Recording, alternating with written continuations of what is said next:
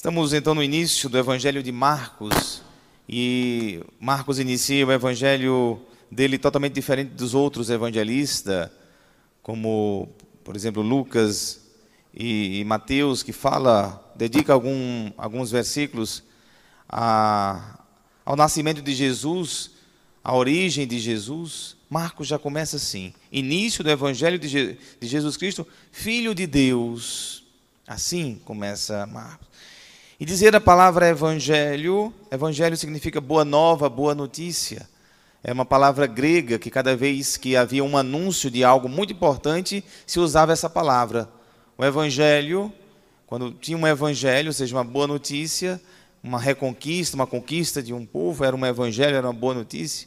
O anúncio de um novo rei, um evangelho, o nascimento de um, de um príncipe, um evangelho. Então, uma boa notícia, ele usa essa palavra evangelho né, direcionada a Jesus Cristo. Ou seja, o evangelho de Jesus Cristo, a boa nova, a boa notícia é Jesus Cristo.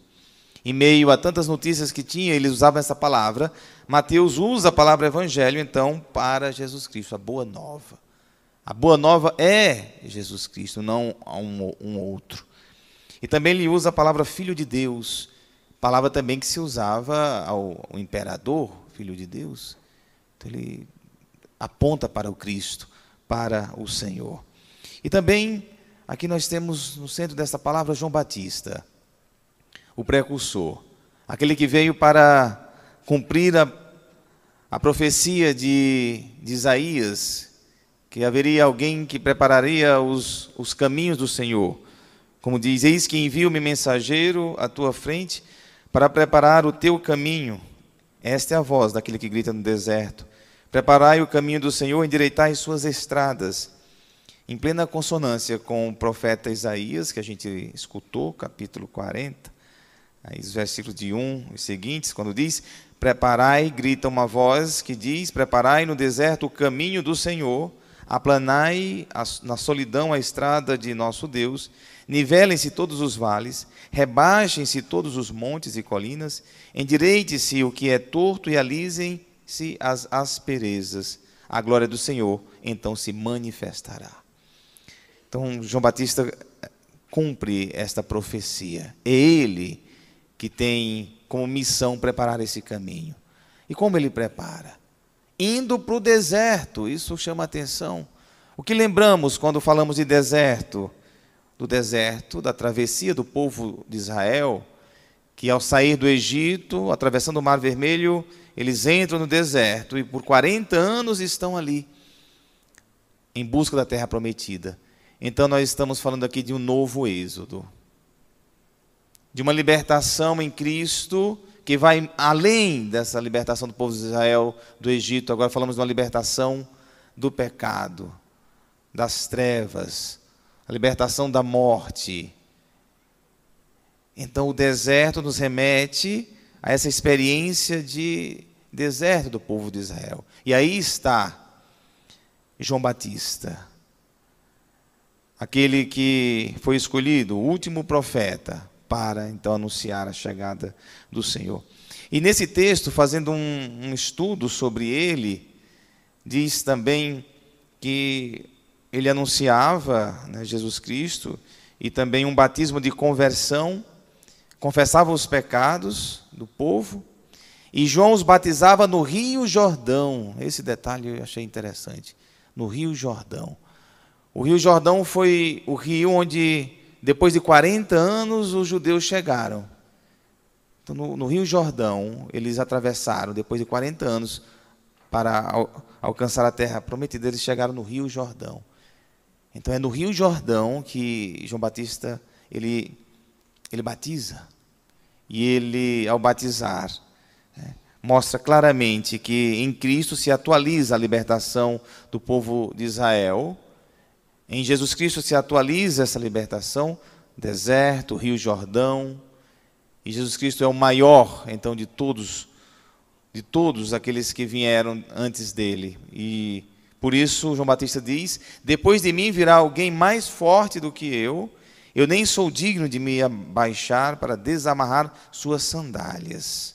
Eu vos batizei com água, mas ele vos batizará com o Espírito Santo. E ele diz: Quem é que virá? É o Senhor. É o Messias tão esperado pelo, pelo, pelo povo de Israel.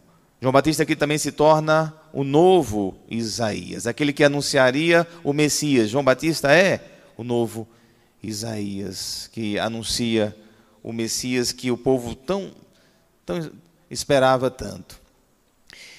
E quando Jesus, como João Batista ele anuncia, ele fala da conversão. As pessoas que estavam distantes deveriam se converter. Converter significa fazer voltar o coração para Deus, convergir o seu coração para Deus. Conversão é mudança de vida capaz de transformada estar e habitar o coração de Deus. Isso é a conversão. E se nós que estamos vivendo o advento queremos ter Jesus Cristo, o Filho de Deus conosco, aquele que é Deus conosco, aquele que vem para nos libertar, devemos nos converter. E é um tema importante porque nós, seres humanos, facilmente nos desviamos do caminho de Deus. Facilmente nós nos concentramos em algo que nos tira a atenção, nos dispersa, às vezes até de forma inconsciente. Daqui a pouco nós estamos distante de Deus e nem percebemos. Converter, então, voltar o coração para Deus. E eu gosto de dizer isso. Voltar o coração para Deus tem que ser diário. Todos os dias você tem que ter na sua oração algo assim: Senhor, volto para ti. Tu és o meu único Senhor. Tu és o meu único Deus voltar o coração para Deus. É necessário dizer, igual quando você precisa dizer para a pessoa que ama, eu te amo todos os dias e repetir isso. Para Deus devemos dizer a mesma coisa: Senhor, te amo. Tu és o meu único Senhor. Porque se não repetirmos isso, se não falarmos isso, outras vozes vão falar dentro de nós e nós estaremos amando outros deuses, às vezes sem perceber, às vezes sem querer. Facilmente situações, pessoas, coisas ocupam o lugar de Deus. Eu digo para vocês, facilmente, não é difícil, é fácil. De a gente vai se ocupando, fazendo coisas boas, fazendo várias coisas, daqui a pouco nós estamos tão distantes de Deus, tão distantes, que nós mesmos nem nos damos conta. Por isso que esse chamamento de João Batista, né, de conversão, de nos convertermos e voltarmos o nosso coração para Deus é tão essencial nesse tempo de advento. Se não voltarmos o coração para Deus, vai, o nosso coração vai continuar né, nos nossos nos consumismos, nas paixões desordenadas, no luxo, nas bebedeiras, nos vícios, né, e uma série, uma série de ilusões porque o que tem mais nesse mundo são ilusões, um mundo de fantasia. E às vezes a gente prefere o mundo de fantasia do que a realidade. Porque o mundo de fantasia a gente cria, assim, molda do jeito que a gente quer. Só que nos distancia. Colocar os pés no chão e voltar o coração para Deus é algo que realmente nos faz encarar a vida como ela é e vivê-la na plenitude né, que só Deus pode, pode nos dar. Uma coisa que gosto de fazer sempre, quando estou em casa, nós temos a capela da Casa dos Padres, é entrar na capela, é, já no final da noite, para dizer: Senhor, sou teu. Tu és o meu único Senhor e não há um outro. Tu és o meu único Deus. E para mim dizer isso e repetir é tão fundamental, porque mesmo a gente vivendo e rezando e fazendo as coisas para Deus, nós podemos nos distanciar dele, porque é sutil o distanciamento. É sutil. Você pode estar distante de Deus e nem se dar conta disso, mesmo indo à missa, mesmo participando das celebrações.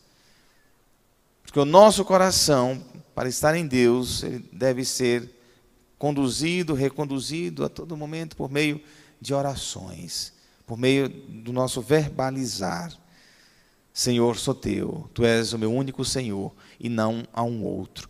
Quando você tem o Senhor como seu único Senhor, aí sim você pode viver as coisas do mundo, viver neste mundo com tranquilidade, porque você não será jamais peça de manobra de ninguém e de nenhuma situação.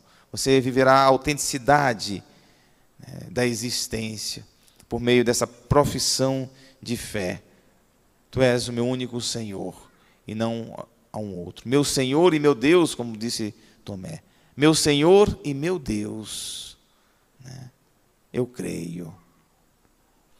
Que neste período de advento seja um período de preparação para nós, de advento, de espera, de expectativa e de muita oração.